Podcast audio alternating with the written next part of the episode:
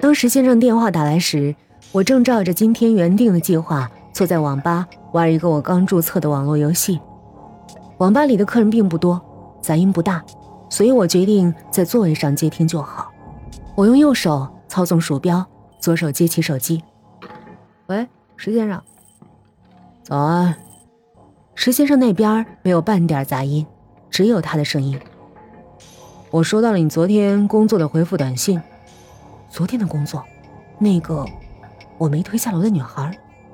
我咽下一口唾沫。怎么了？有问题吗？我不是个废话的人，秦昊，我只想问你一句：昨天的工作，你确实完成了吗？我的表情一下被石先生的话给板紧了。我关掉游戏，起身走向网吧门口。是的，我给了委托人一点心理建设，然后稍微推了他，但我没在媒体上看到报道。石先生有时不光看助手的短信来确认工作是否完成。也会看媒体报道，这点我早就知道。一年有三千多人自杀，可能媒体不想报道了吧？石先生对我的话不予置评。秦昊，你知道我想说什么？石先生，你怀疑我没帮助委托人自杀？我没怀疑，而是百分之百确定。你犯了错，你没有尽到助手的职责。你有证据吗？我本想这样问，但咽回去了。石先生之所以这么说，就代表他手上已经有了底牌，可能他找到了那个女孩，发现她还活着，或者那个女孩根本就是石先生派来测试我的。一个小时后，到昨天那个顶楼，等你到达那儿，你就知道我的意思了。话刚说完，石先生就挂断了电话，而我也没有回拨的打算。我知道打回去也无济于事，现在的我。只能照着石先生说的话去做。那个女孩在夕阳映照的脸庞，突然又浮现在我眼前。我不知道她现在怎么样了。她是被石先生抓到了吗？还是说她是石先生的亲信？再回到那个顶楼，我什么都无法断定。顶楼上，那女孩还在那儿，只不过少了美丽的夕阳。大片的白云遮住原本刺眼的阳光，而女孩身上穿着跟昨天一样的衣服，躺在顶楼边缘，两手放在胸口，安稳的睡着了。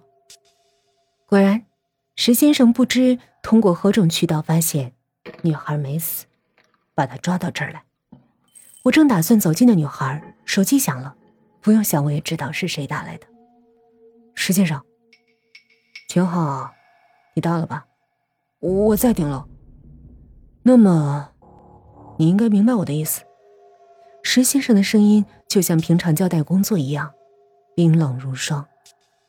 你没有协助自杀者死亡，而你让他活下来，你不该这么做。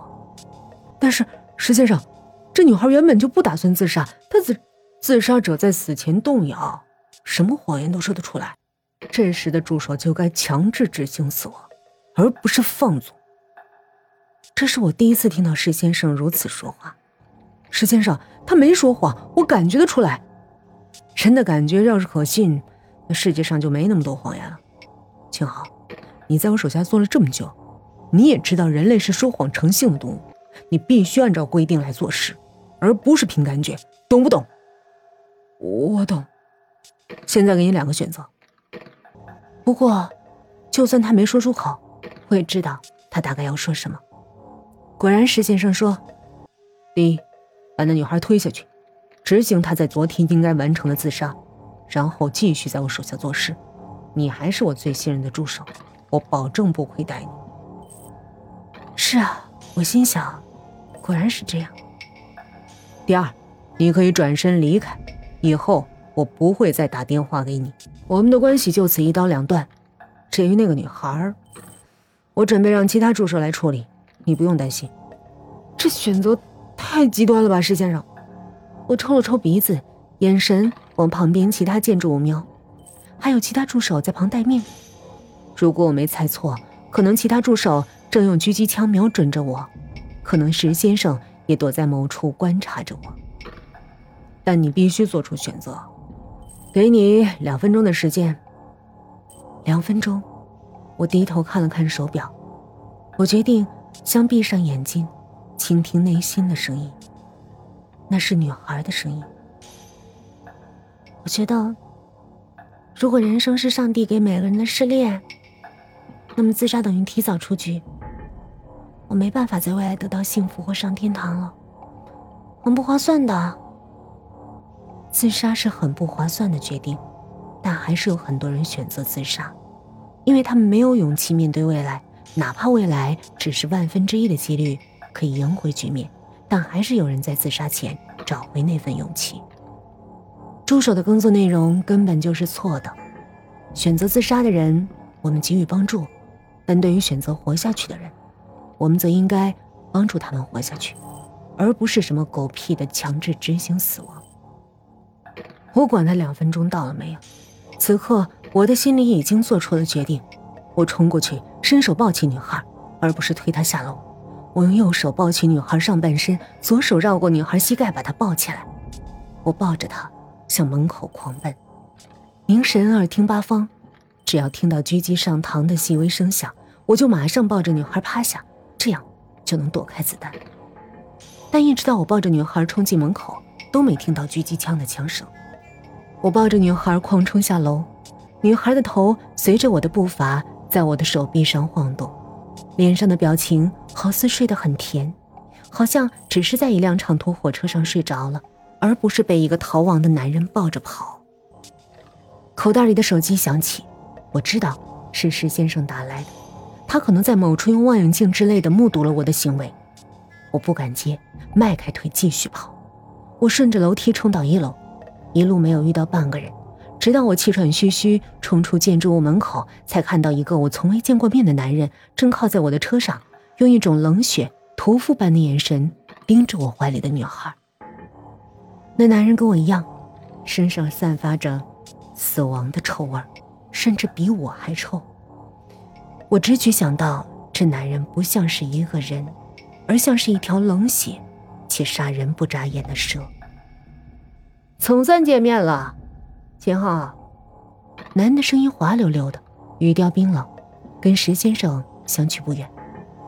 我常听石先生提起你，结果你还是让他失望了呀。我不作声，缓步小心往前走，在弄清对方底细之前，不适合轻举妄动。别忘了，其他建筑物可能有狙击手。没有狙击手，也没有其他人，只有我一个人来。所以你不用东张西望了，像是看穿了我的心思。男人说：“石先生认为我一个人足够了。本来我以为来处理那个女孩，结果没想到你会带着女孩一起跑。照规定来说，你应该把她推下楼的。我受够了规定，随便你。石先生刚刚对我下达了新指令，现在你依然有两个选择：一是把女孩抱回楼顶丢下，另一个是。”我先把你杀了，再由我把女孩抱上去。当然，结果是一样的，丢下来。女孩都是坠楼死，没有差别。我看向男人的双手，他的手靠在我车上，没有拿枪和其他武器。你有什么把握可以杀了我？男人的眼睛眯起来，更像一条蛇。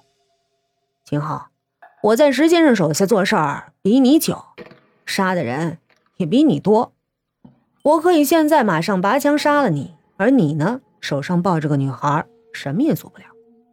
我愤愤道：“既然如此，为什么不先拔枪，再等我下来？